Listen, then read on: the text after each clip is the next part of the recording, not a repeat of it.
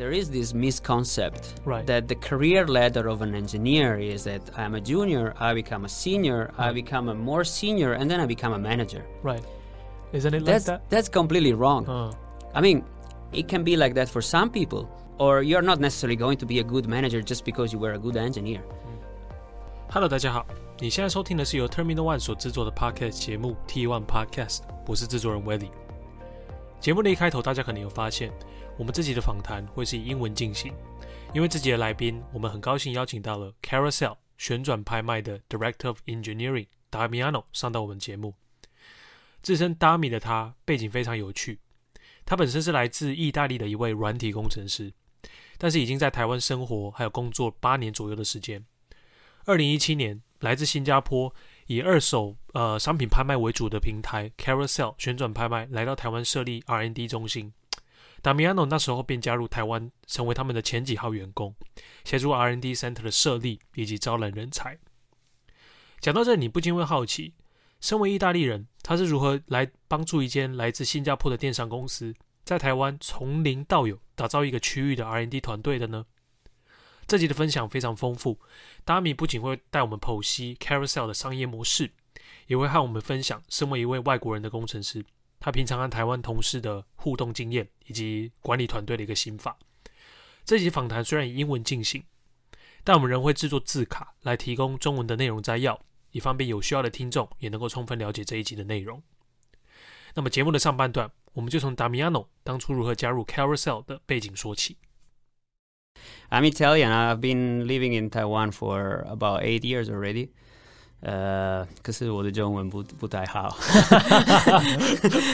I think I think my 很好。uh, I think my kids speaks better Chinese than I do. But yeah, I I joined.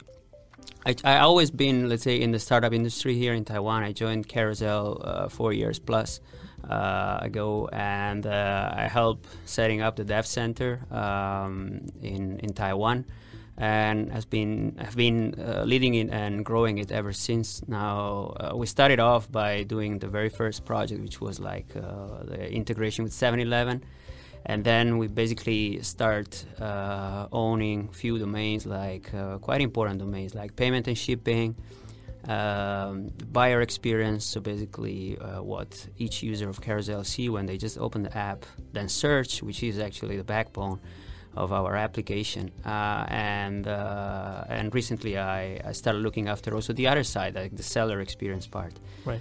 uh, yeah, for those of you who doesn't know what Carousell is, actually, Carousell is um, a C2C marketplace. Uh, uh, so basically, where people like you and me uh, just buy and sell things.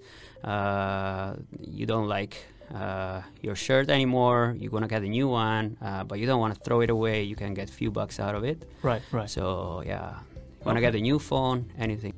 Yeah. Uh, I was uh, also very curious about how did you come across, you know, this opportunity with Carousell, or what, what was the first, you know, meeting with them like? Oh yeah, so Carousell has this idea about uh, expanding to new markets in terms of engineering, let's say tech, and they were looking about possible locations, and uh, so they they they had few. Uh, they come over, they came over like the founders, the former VP of engineering, so on. They they were having some events here in Taiwan, and that's where I met uh, Marcus, one of the founder uh, and the former VP of engineering.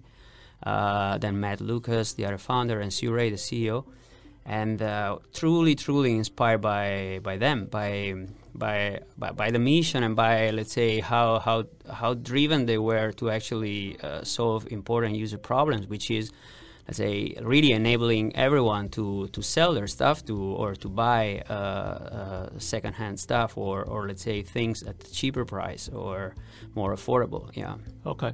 What, what, what, what kind of a meeting or event was that when you first saw these three founders? So it was it was actually uh, um, uh, an open event, uh, of course, organized by, by Carousell, where uh, there were there were a few types. So there were some that were like close to let's say uh, uh, uh, invite only uh, for some I don't know um, engineers Mm. or tech folks, or some were more open uh, and um, uh, in in and uh, in the startup world, and uh, they were just sharing the mission. They were sharing uh, where Carousell was at the time, Right. uh, what was coming up next, and uh, they were sharing uh, what were the engineering challenges or the tech challenges that they were facing at the time. Okay. okay. Uh, and uh, it was yeah, it was really uh, important to see how Taiwan could have played a role back Okay. then and Okay. end up playing a big role. Okay, and um, I'm also curious that you know because they at that time they were thinking about expanding their team to Taiwan or business to Taiwan, right? hmm And because I was discussing with you or talking to you the other day, you mentioned that you were you were actually the site manager Yeah, yeah. uh, for Taiwan Development Center. So why did he hire a uh, non-Taiwanese person to be the site manager uh, rather than a you know local Taiwanese candidate? So I was thinking, what was the character that you showed that you know attracted their attention? Uh, we should ask them. Uh, I don't. 'Cause we only I- have you today, Yeah, so- yeah, yeah, sorry for that, but I think, yeah. Well, uh, I I I also thought about that myself actually. Um, uh, but but few things, I guess. Uh, uh, not, not that I'm saying that I had anything better than other uh, candidates, but uh, but actually for Carousell, it doesn't matter actually what, um, let's say, the nationality uh, or for whatever, let's say, for whatever reason, say gender or anything of the people involved. In, Right. in the company, we, we only speak in English. Uh, even in the Taiwan office, we mostly speak English. Of course, if it's if it's a setup where everybody is is Taiwanese, uh, we, we they just switch to Mandarin. Right. But so the and I've been at the time I was already being in Taiwan for four years, so I had already let's say some uh, know-how about the, the startup scene. I had some experience in e-commerce. Um, I was actually uh, working in a C2C project myself, so. Uh, I say I had I had some some things on uh, on, on on my pocket that I could use here, Okay. um, but technically speaking, it doesn't really make a difference in nationality. Uh, Right. If In- you were to join a carousell, yeah. Okay, okay. But I mean, even four years back, right? Uh, the e-commerce market or the, I mean, the industry as a whole is pretty competed already. Because back then, I think you already sh- have a Shopee, hmm and then you know Yahoo. Uh, they also got a EC Mall, and then let let alone uh, those local players like PC Home. hmm So those are they are either like B two B to C, B two C, C to C. Uh, they operate on different mis- business models, but do they cause uh, or do they uh, actually compete with you uh, in the same line of business? Well, I think, I think, yeah, you, you you say it right in a sense that the market was quite crowded. Right. Uh, not exactly when I started, but right after. Uh, that's that's the time where mm, uh, players like Shopee uh, they started subsidizing a lot uh, on uh, everything was free, free shipping, uh, and it was hard. Um, so definitely, we at the time our strategy was simply let's say sit back, uh, save a bit of money, uh, use the money in other markets. Maybe that's where uh, maybe our uh, our results in Taiwan in terms of Taiwan as a market uh, were definitely not at par with them. Okay. Uh, but we we thought strategically that maybe maybe what we can do or where we can be better is actually by having a better product, or at least strengthening our product. So in in Carousell, uh, what uh, regardless of w- where you work, which location you're based, uh, you you just get to work on on one part of the product that uh, is available to all countries. We don't Right. have we don't have an app for Singapore and an app for Taiwan. It's the same. Okay. Uh, so you mean absolutely identical user interface? yeah, yeah, exactly. Uh, Oh. Same code. Okay. Uh, so if if you are if you are an engineer that, uh, or a product manager that are working on uh, let's say the home screen is the same home screen uh, the, the the code everything is the same across Okay. all markets we might tune uh, or turn on certain features Hmm. depending on markets because of course uh, our penetration in markets is different, Hmm. but uh, but regardless, uh, as an engineer or as a tech person, you get exposed to millions of users, not only in Taiwan. That's Right. what I meant. I know there's a lot of uh, exciting news coming up for Carousell because you recently uh, just uh, closed the funding of 100 million uh, US dollars, right? Mhm. So, are there any milestones that your your company as a whole is trying to hit with the uh, success uh, of the funding? I think I think the mission, yeah, the mission stays the same. Uh, we are trying to uh, uh, let's say make. Uh, make more possible for, for everyone in this part of the world, mm. in Southeast Asia and beyond, and or potentially to even even more beyond that, to be able to to sell and and and buy more. Um, but yeah, if I look at let's say the strategy that we have, I think we recently had uh, we recent, recently acquired um, uh, a, e-commerce company right. uh, focusing on uh, sneakers. It's called OX Street.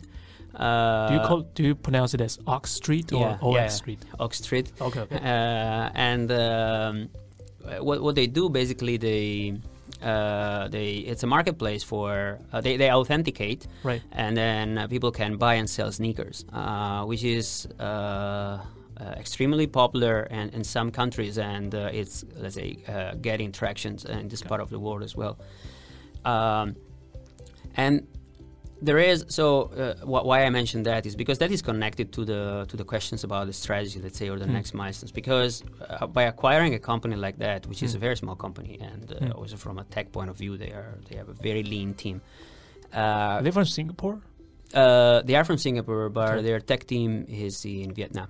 Oh, uh, and they have, but they know the entire process of getting uh, uh, used um, or secondhand item hmm. uh, that have high demand. Right. having a full authentication process to give uh, reassurance to buyer that the item you're buying is actually the one you wanted to buy and is certified, authenticated, or refurbished, if you were to think okay. of. Imagine like when you buy your iPhone, for example, from a refurbished program from Apple. Hmm. Uh, same thing. So they have they have people dedicated to authenticate and then and then and then they are able then to resell these items so they can they can make a profit out of it. Uh, right. seller is happy buyer is happy uh, platform is happy. Um, so you call these platforms like re-commerce platforms? Yep correct. Okay, okay. can you uh, elaborate a little bit on the definition of it? Yeah i think uh, yeah, I'll go by Wikipedia on that. But yeah, it's it's, it's it's a it's a maybe a, a term that is used uh, more uh, recently. Let's say okay. to to basically talk about what what is otherwise mentioned as circular economy. Is a mm. part of the circular economy, which is like we are seeing more and more, especially from the uh, let's say uh, newer generation, mm. Gen Z, or that people are getting more and more. Um, conscious uh, uh, about uh, about waste, electronic waste, and so on. So rather uh, so then at that point secondhand or buying used things yes. uh, is doesn't have a stigma anymore it's not okay. something that oh uh, if i if i buy my iphone and it was used mm. then people will look at me differently oh okay uh, so that's mm-hmm. that's where let's say re-commerce come into play so can mm. you give us a new life to uh, uh, to pre-owned items hmm. um, it's interesting because the past i mean the previous episode uh, of our podcast was me interviewing the country manager of a company called Reebelo. They are doing the same thing, right? They are doing yeah. the same thing, but yeah. they are doing for consumer electronics. Yeah. And they were also from Singapore. Yes, yes, yes. They're expanding to Taiwan recently, so it is a trend. I can see it from there. We did yeah, yeah, yeah. We did. Uh, we did a pilot in Q1 actually to to focusing only on um, on uh, certified electronics, uh, and uh, and we try to understand what was the thing that uh, in Singapore only, hmm. what was the thing that our user uh, wanted, or what was the thing that was blocking them from. Hmm. Um, uh, from buying more or being more assured to buy, let's say, second second-hand electronics. But are all the items on carousell or second-handed? Not necessarily. I mean, we are not we are not putting any limitation. Says oh, you can only sell second hand, hmm. but it's uh, let's say maybe this our strength is the or let's say the uh, the yeah one of our strength of uh, of our uh, supply is um, let's say the diversity. Uh, of, uh, of, of of of, our oh, yeah of the hmm. inventory, and so you can find unique items. Hmm. Um, and and the fact that they are either new or, or, or used. It's not no difference. But we don't we don't have we don't treat differently Hmm. let's say merchants or let's say shops uh, from uh, let's say casual sellers like me and you Okay. uh, might use different products uh, but uh, yeah they both have uh, have a, a space in our platform OK。达米亚诺除了本身对于技术以及产品非常热衷之外，他也非常关心软体工程师的职涯发展。利用他自己的主管经验，达米亚诺甚至帮忙公司规划了一个为期九十天、总共十三堂课的 Engineering Manager Academy，协助公司内部有意发展为 Team Leader 的工程师学习本身的专业技术之外的一些管理的技能，让非常多的同事因此而受益。但经验如此丰富的达米，其实在一开始跟台湾工程师互动以及合作的过程当中，也遇到了各种的挑战。 I learned everything the hard way. Uh, OK， I I myself being let's say an, an Italian, uh, I am um, um, um, I'm used to be extremely vocal, extremely direct, and Right. and um, I I'm used to, or let's say I grow up uh, uh, with the example of sharing feedback right away. Uh, which is not exactly the way it works here, uh, or it's not the best way to give feedback to people if you want people to actually listen to you or Hmm. understand you. So, um, what I mean by I learned the hard way is that if, if I'm in a meeting setting and I and I just share my opinion, uh, I didn't realize that um, that people might take it very badly and very personally, even Hmm. though the intention was not that. Hmm. So I learned I learned that uh, also being a manager, right? So because people look up to you uh, for some reason. So I learned that actually uh, probably the, a better way to share feedback is to talk with the person in private. Oh, Um, so I'm having a lot of one-on-ones.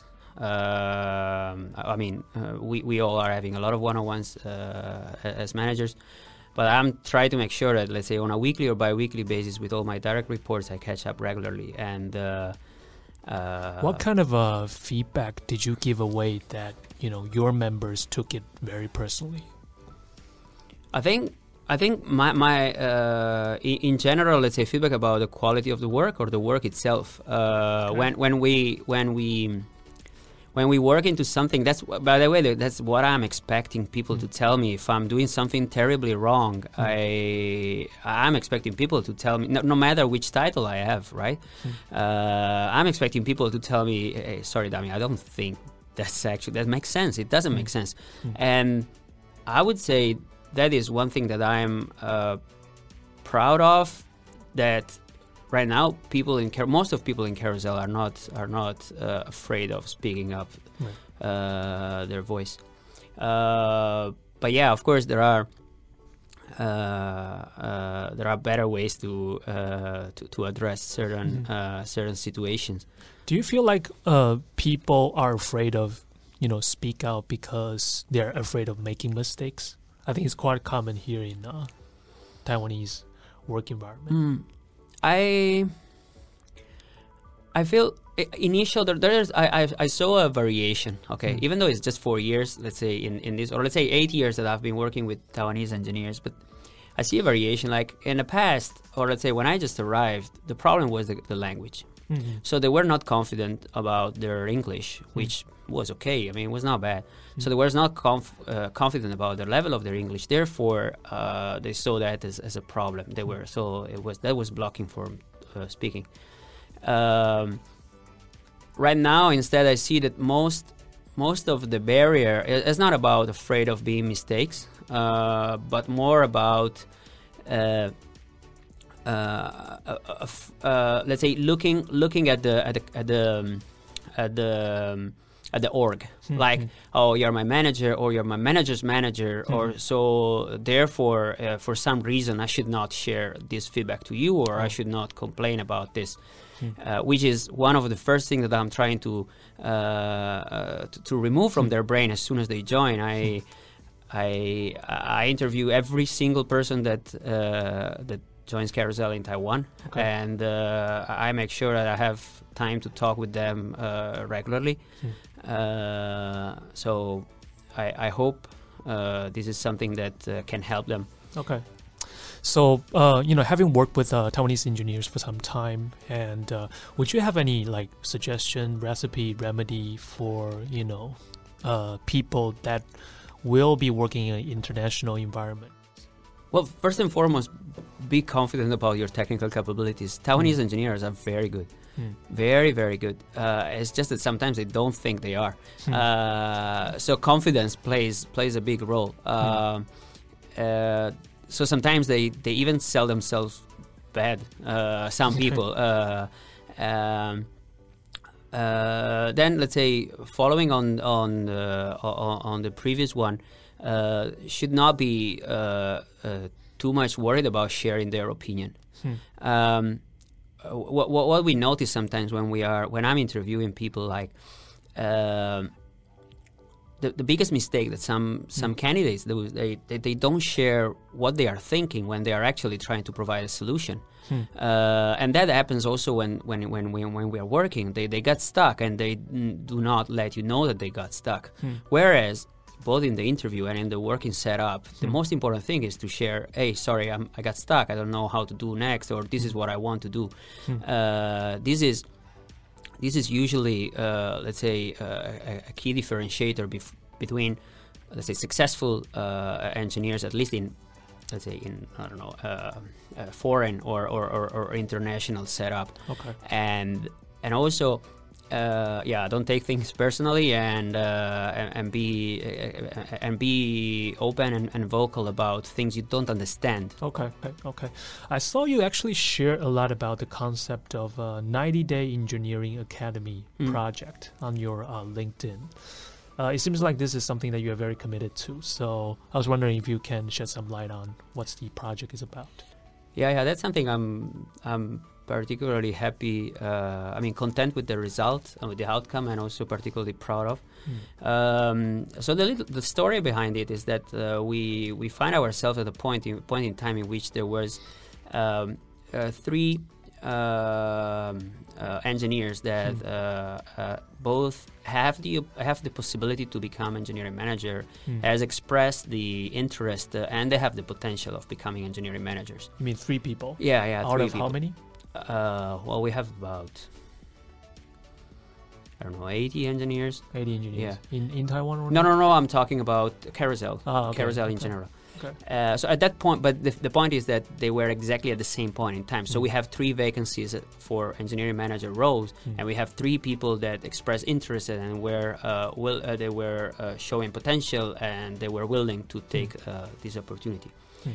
Uh, so rather than let's say mentor each one of them mm. independently i thought mm. about okay maybe maybe we can just create a program okay right we can just create a program hmm. and uh, and that's where let's say what we internally we call it engineering manager hmm. academy uh, so we started this pilot hmm. um, uh, I was supported by our people team or, or HR, uh, and uh, what it was about. Say, yeah, we, we there is an article I I shared on um, on LinkedIn. Right. Uh, I just took that as a very very high level reference. Hmm. But the idea was like, what if I accompany these people for 90 days, for so for three months. Hmm. Uh, we set up a, a, weekly a weekly meeting, uh, one hour or so, hmm. uh, and and we talk about everything. Hmm. Uh, so we talk about few of the topics that uh, are definitely things that they will encounter in their switch of career uh, path hmm. uh, and and I'm trying to give them the tools to actually solve unlock some of the problems that they will encounter like right. having difficult conversations with your direct reports hmm. um, being sure that you are collaborating uh, in a productive way with your uh, product counterpart right.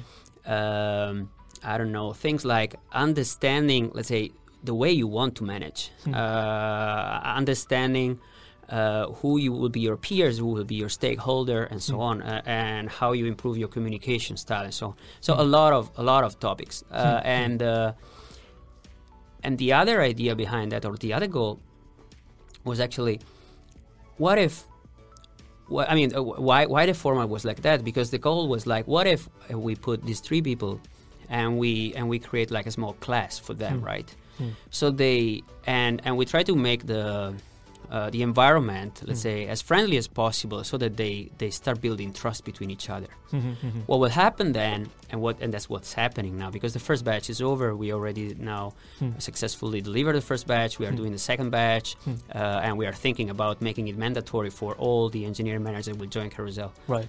But what happened next is that these three people they form a small a small team, right? Hmm. And they Hmm. can rely on each other when they have doubts, when they have when they are insecure or anything. Because they are on the s- same batch. Yeah, exactly. Okay. And then and and then what happens is that this this is um contagious with the other managers. When they when they actually start interacting with the group of I mean with the rest of the engineering managers, uh, they they have they already have this mindset about collaboration, Hmm. which is critical in an organization that have a lot of teams.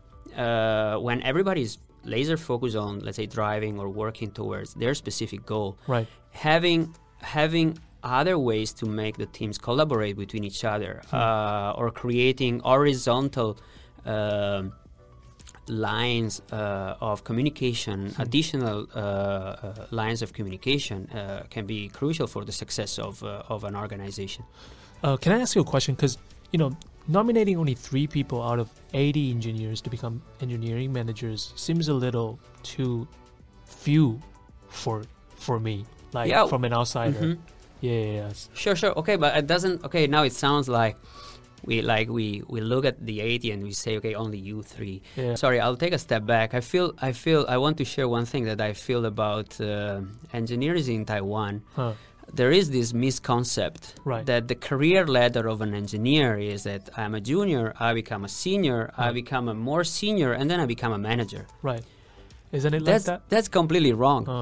I mean, it can be like that for some people, uh, but you can be a very bad manager. Oh. Uh, I mean, or you're not necessarily going to be a good manager just because you were a good engineer. mm, Uh, uh, the the two what what we want to share or what we talk about in these in these sessions also is that the skill set that is required right.